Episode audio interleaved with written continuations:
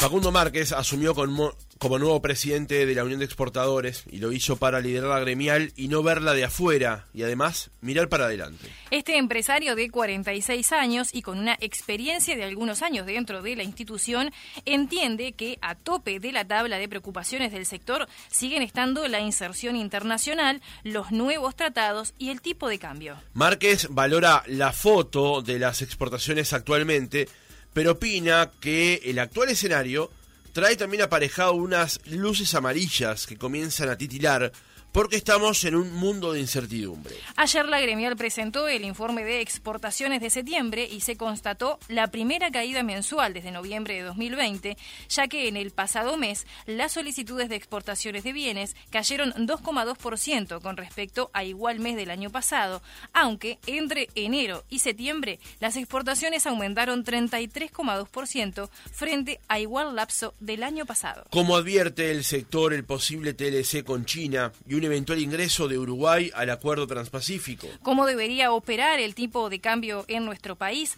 ¿Qué rol juega Uruguay 21 en ayudar a las pymes a ser jugadores activos en el mercado exportador? Lo conversamos en nuestra entrevista central con Facundo Márquez, nuevo presidente de la Unión de Exportadores. Márquez, ¿cómo le va? Buenos días, gracias por atendernos.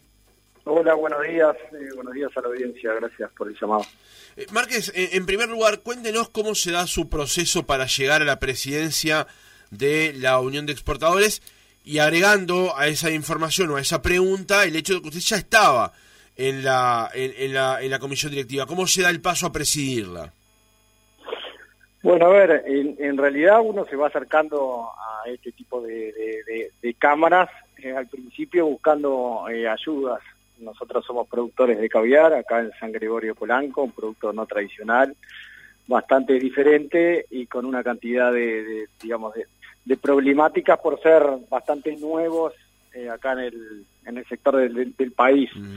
Y bueno, el primer acercamiento fue buscando ayuda, este, cuando vi que empezaba realmente eh, a funcionar y que realmente me daban una mano, este, empecé a participar, me invitaban a participar en algunos grupos de trabajo, y bueno, y a partir de ahí empezó un proceso el cual después me invitaron a la directiva, estuve tres años en la comisión directiva, y bueno, y acá estoy ahora de presidente. Ajá. Andrea Roth, que era la que estaba como presidenta hasta su llegada al cargo, ahora es la vice de la Unión de Exportadores.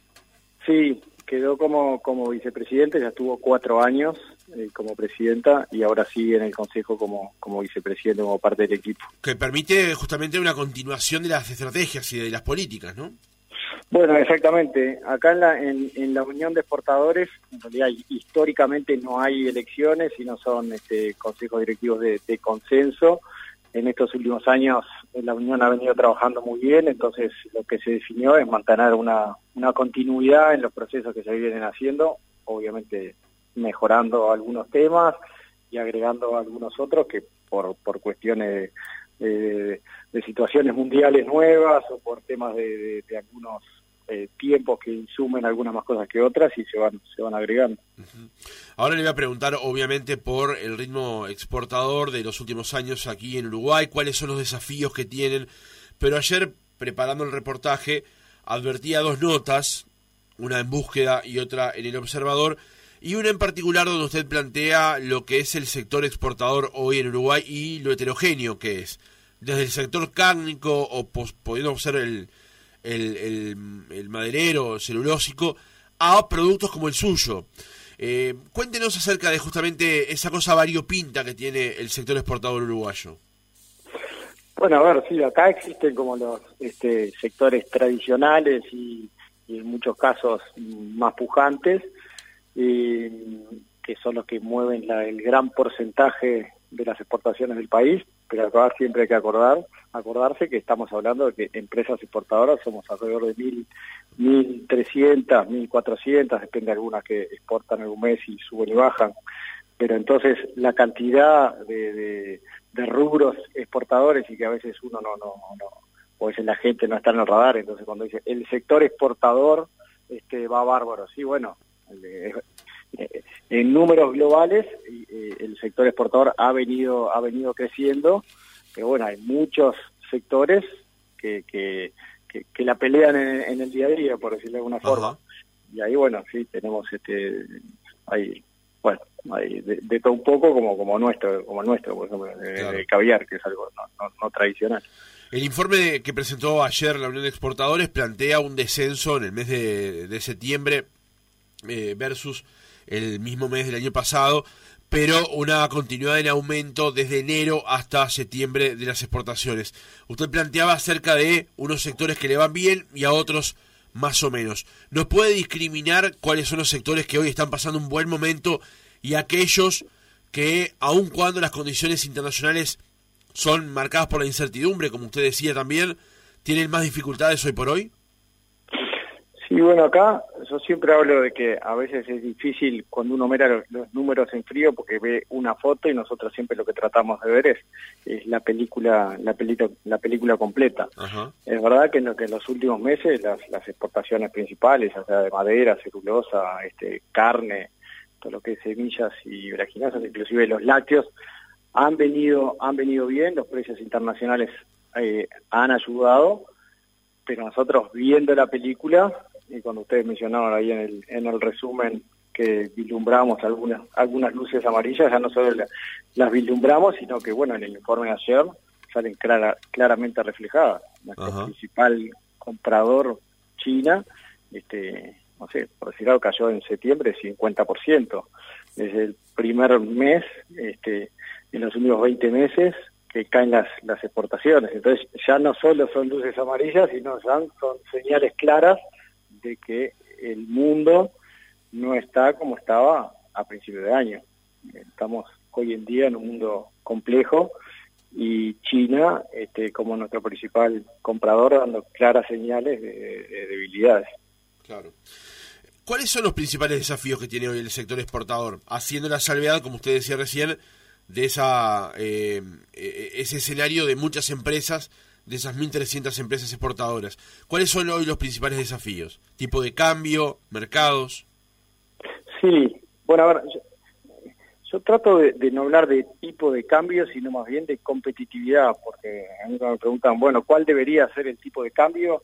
Y esa es una respuesta que en realidad no, tiene un, número, sino que nosotros estamos en relación con lo que está pasando en el resto, en el resto del mundo.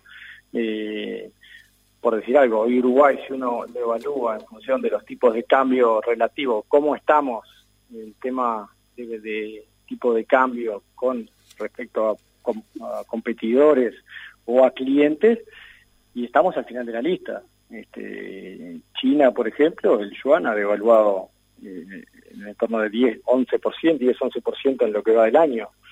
Y estamos 17% abajo en lo que es tipo de cambio relativo. Australia y Nueva Zelanda, que son competidores directos nuestros en, estos rubros como, la carne, 15 eh, y 20%. Europa, 17% hemos perdido competitividad frente a ellos. Entonces, más que hablar de tipo de cambio, nosotros hablamos de competitividad que incluye obviamente todos los costos que tenemos acá en el país. Ese es un desafío que es continuo, que está en nuestra agenda de corto, mediano y largo plazo, y en la cual nosotros estamos constantemente este, muy activos. Obviamente el tema de acceso a mercados, para nosotros es un tema eh, clave, eh, la diversificación, para nosotros los clientes, el tema de acceso a mercados, para nosotros es un tema eh, clave, la diversificación, para nosotros los clientes son clientes globales, miramos el, el, mundo y cuanto más diversificación tengamos, menos riesgos este, tenemos también. Hoy tenemos la realidad, nos marca que hoy tenemos a China como nuestro principal comprador, que es muy bueno, ha venido siendo muy bueno, pero también tiene este, ciertos riesgos. Entonces nosotros, cuanto más apertura tengamos y más posibilidades de competir en igualdad de condiciones con el resto de nuestros competidores mundiales, eh, mucho mejor. Y eso es lo que estamos peleando día a día para que el país se, se abra se abra al mundo. En el caso del tipo de cambio, deteniéndonos allí por, por un momento, más allá de esa diferencia que usted eh, marca de estar al final de la lista, el Banco Central lo que ha planteado hasta ahora es que hace mover el tipo de cambio, lo hace oscilar de forma suave, sin los movimientos bruscos del mercado. ¿Cuál cree que debería ser usted, desde la visión de los exportadores, la posición que debería asumir la autoridad monetaria? Sí, hay una, hay una, una aclaración con respecto a eso. Creo que el Banco Central no es que lo hace mover de forma suave, no, lo, no en realidad hoy en día lo que dice el Banco Central es que ellos este, quieren hacer un mercado de cambios transparente, de hecho creo que ya va más de un año en el cual no se interviene.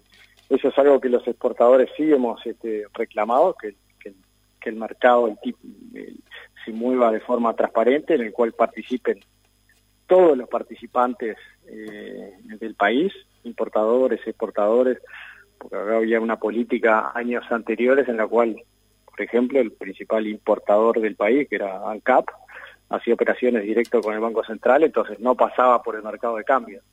Entonces lo que hemos venido solicitando eh, al Banco Central es que el mercado sea este, absolutamente eh, transparente.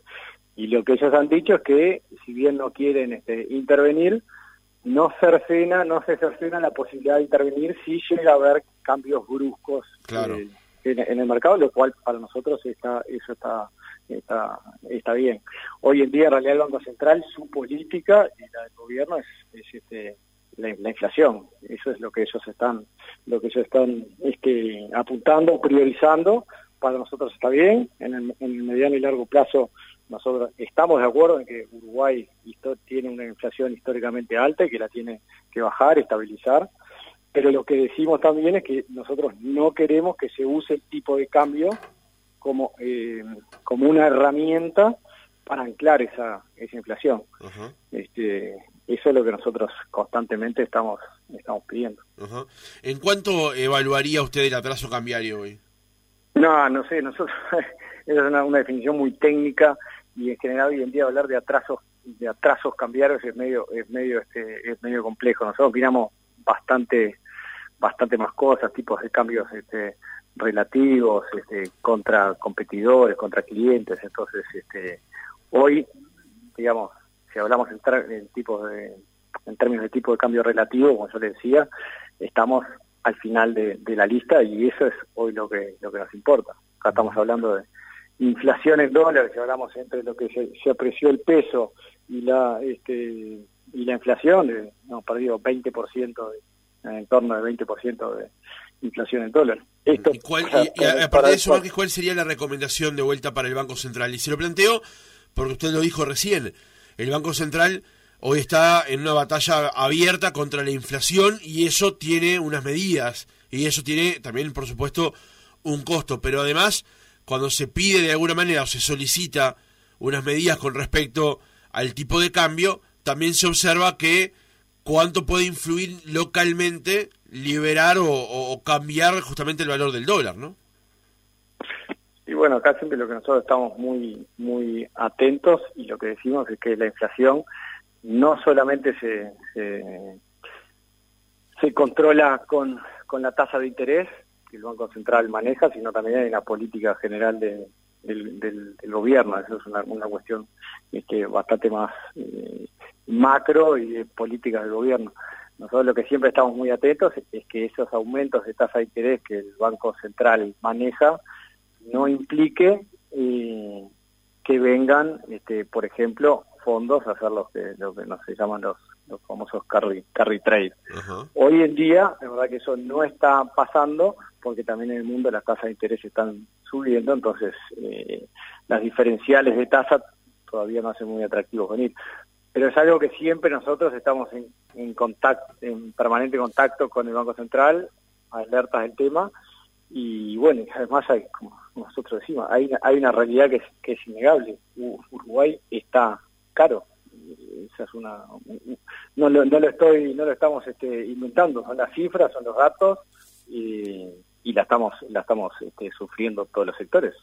Probablemente el turismo sea uno de los más afectados por ello no bueno eh, uno, uno uno de los más afectados pero en realidad somos somos somos todos no Márquez ¿cuál, qué significaría para para el sector que Uruguay firme un tratado de libre comercio con China bueno, para nosotros, como siempre decimos, sea con China, sea el CPTPP, sea con la Unión Europea, sea con Singapur, nosotros este, todo lo que signifique eh, acuerdos comerciales que nos beneficien en alguna en alguna forma, lo vamos no solo a, apoyar, sino los estamos constantemente, eh, digamos, este, e, empujando para que para que así salga.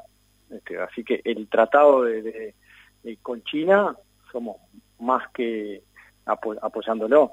De hecho, se hizo un estudio de factibilidad eh, global más que beneficioso y nosotros somos un país que el cual tenemos que, como digo, nosotros competimos contra el resto del mundo. Otros países tienen ya una cantidad de acuerdos, nosotros en Uruguay venimos muy atrasados en esos términos y en el mediano y largo plazo nuestros competidores van a tener beneficios este, arancelarios que hasta el momento nosotros no los no los tenemos y eso cada vez nos va, a complicar más nuestras, nuestras exportaciones. Citando una entrevista con búsqueda del jueves pasado, usted decía que eh, si no somos competitivos no hay TLC que solucione nuestros problemas. ¿Estamos bien parados hoy para ingresar a una negociación con China en estos términos? Eh, a ver, cuando me dice eh, bien parados, ¿a qué se refiere? Por ejemplo, el tema costos, por ejemplo, el tema tipo de cambio, por ejemplo, el tema de la arquitectura que eso requiere.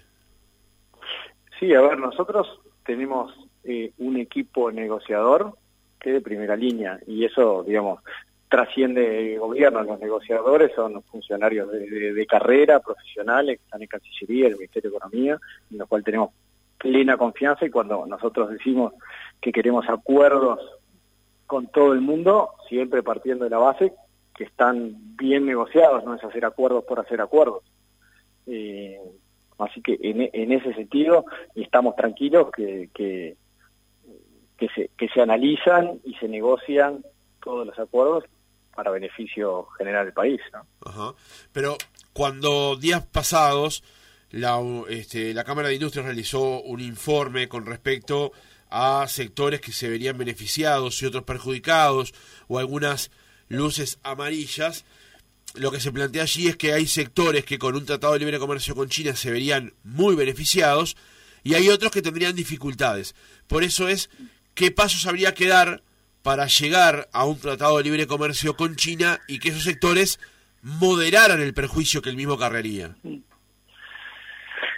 Bueno, en, en todos los en todos los tratados no todos los, los sectores van a la misma velocidad. Esos son parte de las, de las negociaciones, las reducciones arancelarias, este, no, siempre son las mismas para todos y obviamente siempre se tiene en cuenta a los, a los que son menos beneficiados.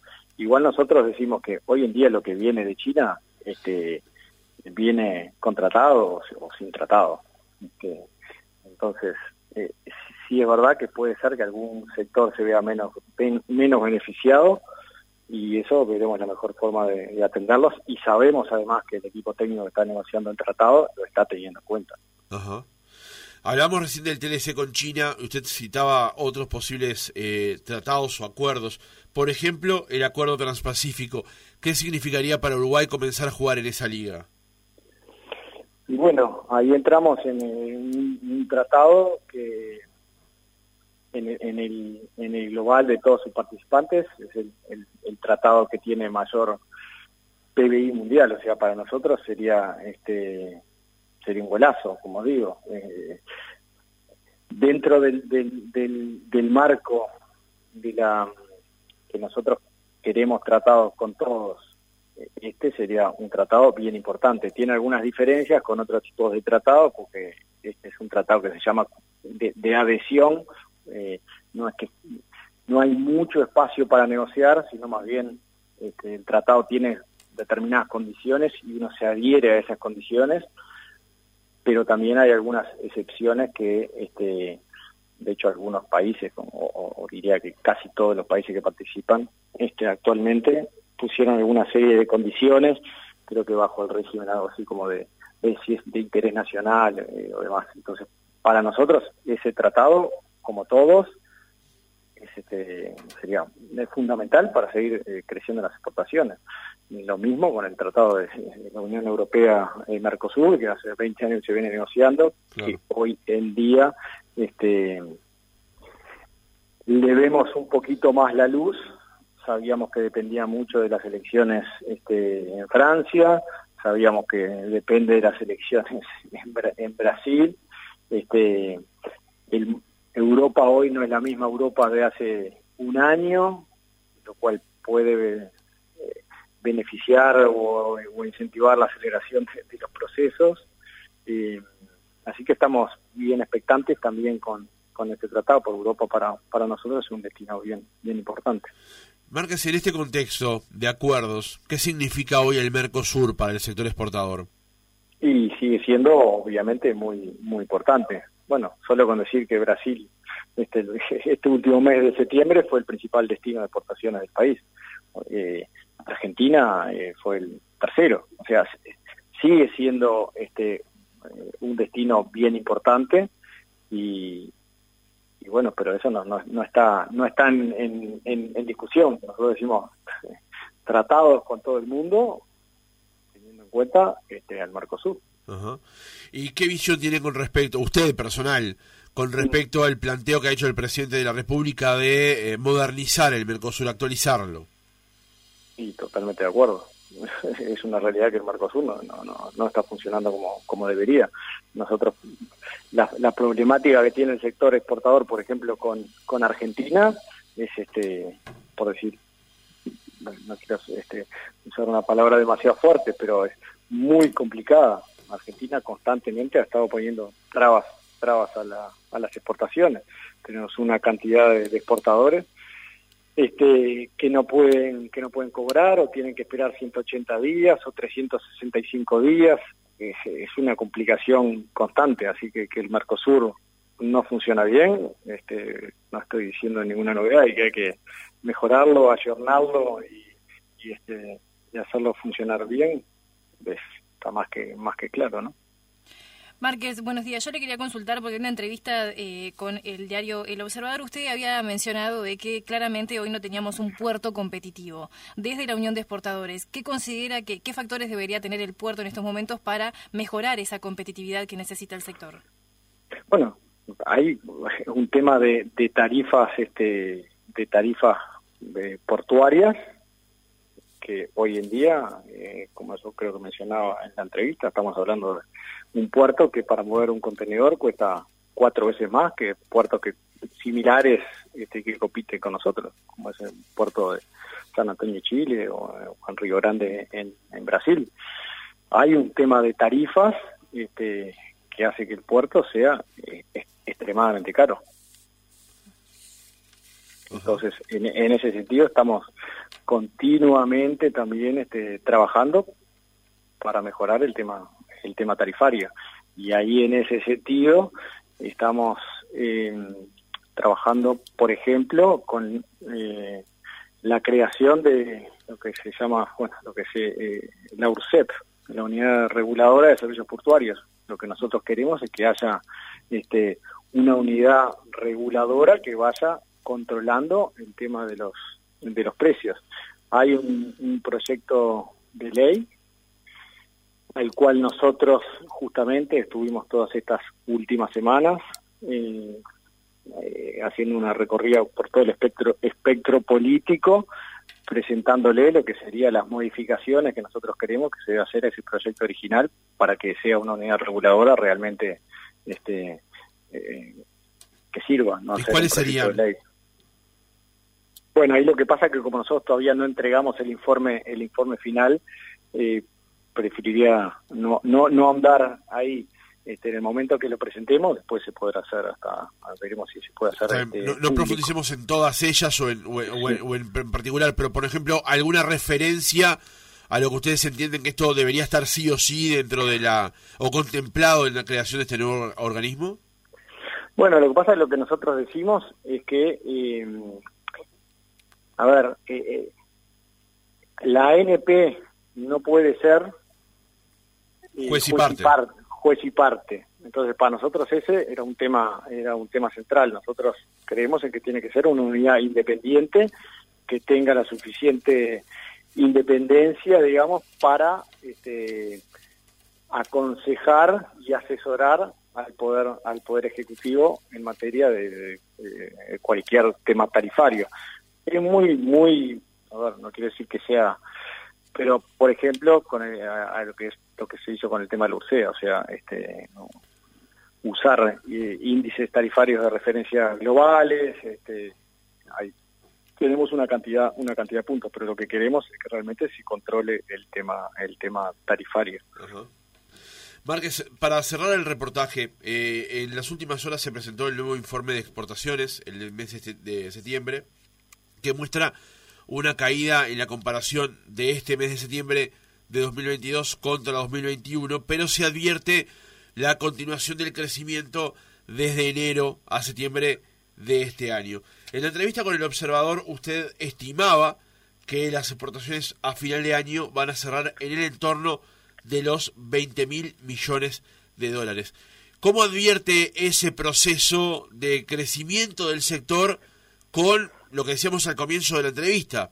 Esa, esos eh, escenarios diferentes que se advierte sector por sector y sobre todo en un tema que se ha planteado insistentemente, en particular en entorno político, que es cómo el sector ha ido acumulando riqueza en el último tiempo y cómo podría ser para volcar más de esa riqueza a los distintos sectores de la sociedad. Bueno, eso de... A ver, tendremos que tener una charla bastante más larga para, discutir todo eso.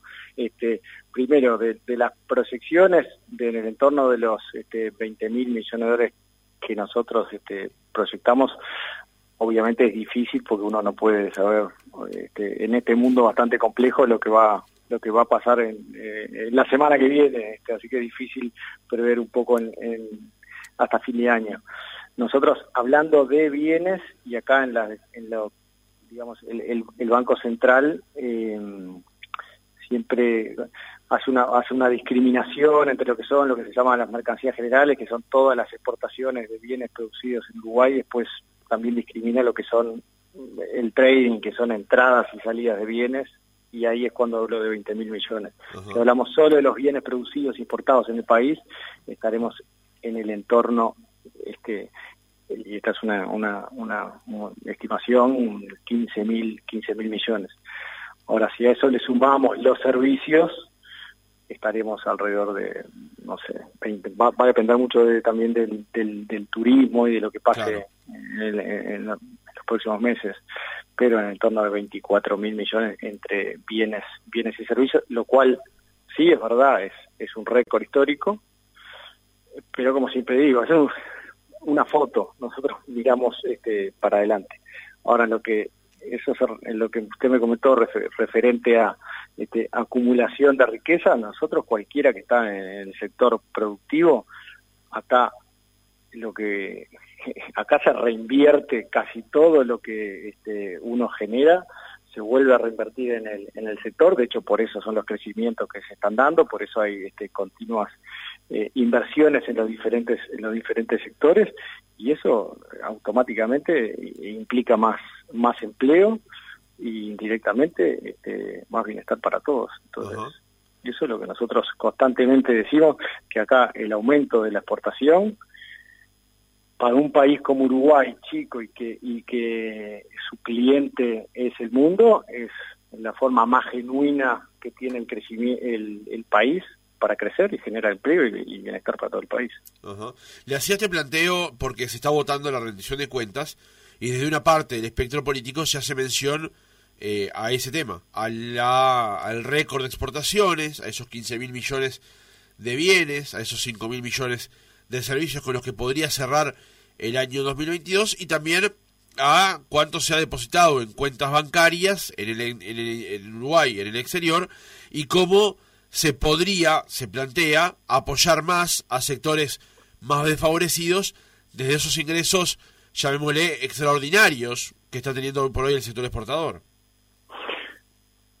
Bueno, pero eso vuelvo a repetir, eso, a ver, cuando en el, en el sector exportador eh, la mayoría de esos ingresos vuelven a ser eh, reinvertidos en la, en, la, en la, producción. Eso es lo que de lo que nosotros vivimos este, constantemente y lo que estamos y de hecho los números lo reflejan. El crecimiento este, no viene solamente por, por precio, no, también hay un aumento de, de volúmenes y, y los precios extraordinarios que ha habido eh, los primeros meses del año ya no existen más, pero los costos continúan, o sea que todo lo que son las nuevas producciones, las nuevas zafras, estamos hablando con costos que se vinieron arrastrando este, más altos, pero con precios mucho más bajos. Lo que se supongo, el, no sé, el ejemplo de, la carne, ¿no? Este, teníamos unos precios eh, yo no soy no soy experto en carne, ¿no? Pero en torno de, de, de 5.50 y gracias ahora de 3.80, este, o sea, los, los, precios y las situaciones no son la misma hoy y las perspectivas para adelante también son muy muy complejas. Entonces, este eh, no es no es una no es una foto, esto como yo digo es es, es una película. Facundo Márquez, nuevo presidente de la Unión de Exportadores, gracias por haber estado otra mañana con nosotros. No, por favor, encantado y a las órdenes.